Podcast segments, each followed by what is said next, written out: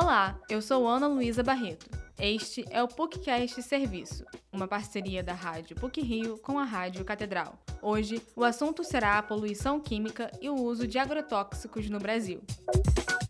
Um prato de legumes e verduras nem sempre é sinônimo de vida saudável. No Brasil, além de prezar pelo preço e qualidade, o consumidor deve estar atento à quantidade de agrotóxicos usada nos produtos. Em 2021, foram 562 defensivos liberados pelo Ministério da Agricultura, o maior número desde o ano 2000. Ainda em dezembro, o total de aprovações já tinha superado o recorde de 2020, que era de 493. E as substâncias não estão apenas nos alimentos, mas também em roupas, em inseticidas, no solo e na água, fato que aponta para a gravidade da poluição química no ambiente. Professora do Departamento de Química da PUC-Rio, Adriana Haddad explica que os agrotóxicos são compostos orgânicos com funções específicas. Por ter reatividade baixa, ou seja, serem lentos para reagir quimicamente, os defensivos demoram para se degradar e persistem no ambiente, o que agrava a contaminação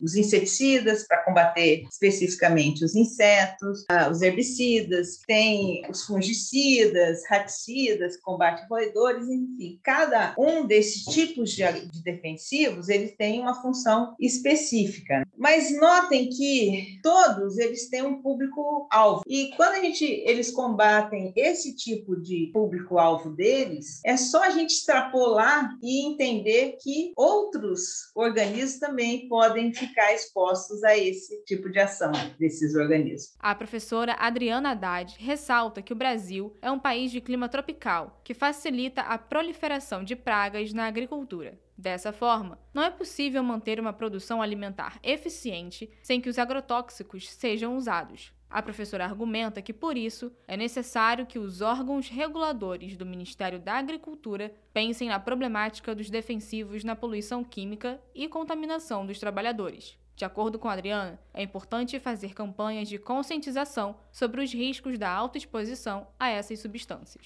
Uma outra questão que é muito importante ressaltar é que nesse, nesse meio rural, às vezes você tem escolas dentro da área de plantio, você tem a moradia das pessoas próxima dessa área, e muitas vezes essas pessoas são expostas por desconhecimento mesmo, né? Então, a gente tem a transferência dessas substâncias via atmosfera, não tem como. Às vezes você aplica uma coisa aqui né? E o vento leva. Então, existe uma série de, de variáveis que impactam nesse, né, né, de você controlar essa exposição ou não. Quem é mais exposto? A professora Adriana Haddad destaca que o contato em excesso com os agrotóxicos pode causar intoxicação, que leva a sintomas como leve dor de cabeça, enjoo, vômito e tontura. A longo prazo, pode desenvolver formas de câncer e mutagenicidade celular. Esse é um dos pontos polêmicos do atual debate acerca do projeto de lei 6.299 de 2002, apelidado de PL do Veneno pela oposição.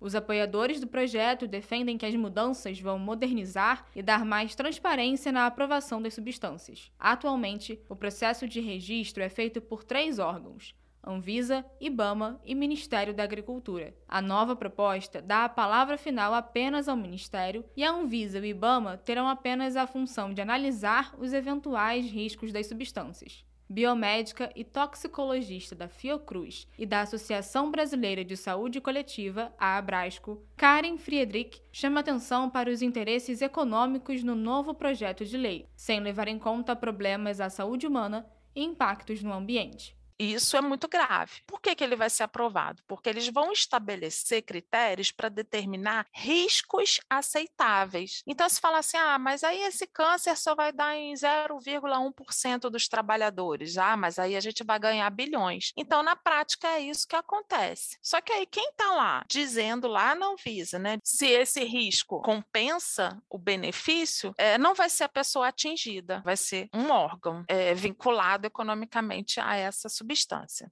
A pesquisadora Karen Friedrich aponta que a falta de estrutura dos órgãos responsáveis pela fiscalização e aprovação dos defensivos também interfere na segurança alimentar da população.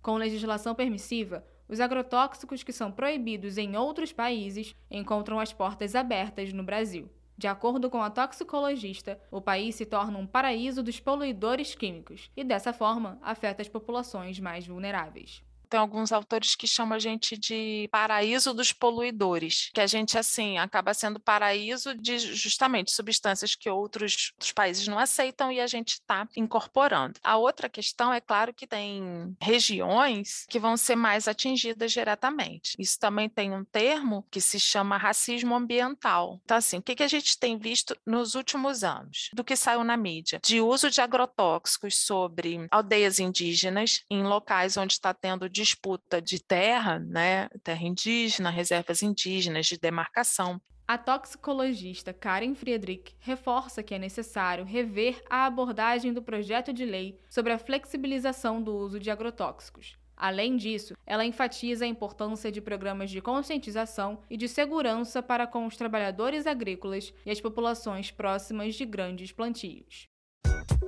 Esse episódio teve produção e edição sonora de Ana Luísa Barreto e Vitória Lemos, com supervisão e edição do professor Célio Campos. Lembramos que a Rádio PUC faz parte do Comunicar, que é coordenado pela professora Lilian Sabac. Voltamos na próxima sexta-feira. Até lá!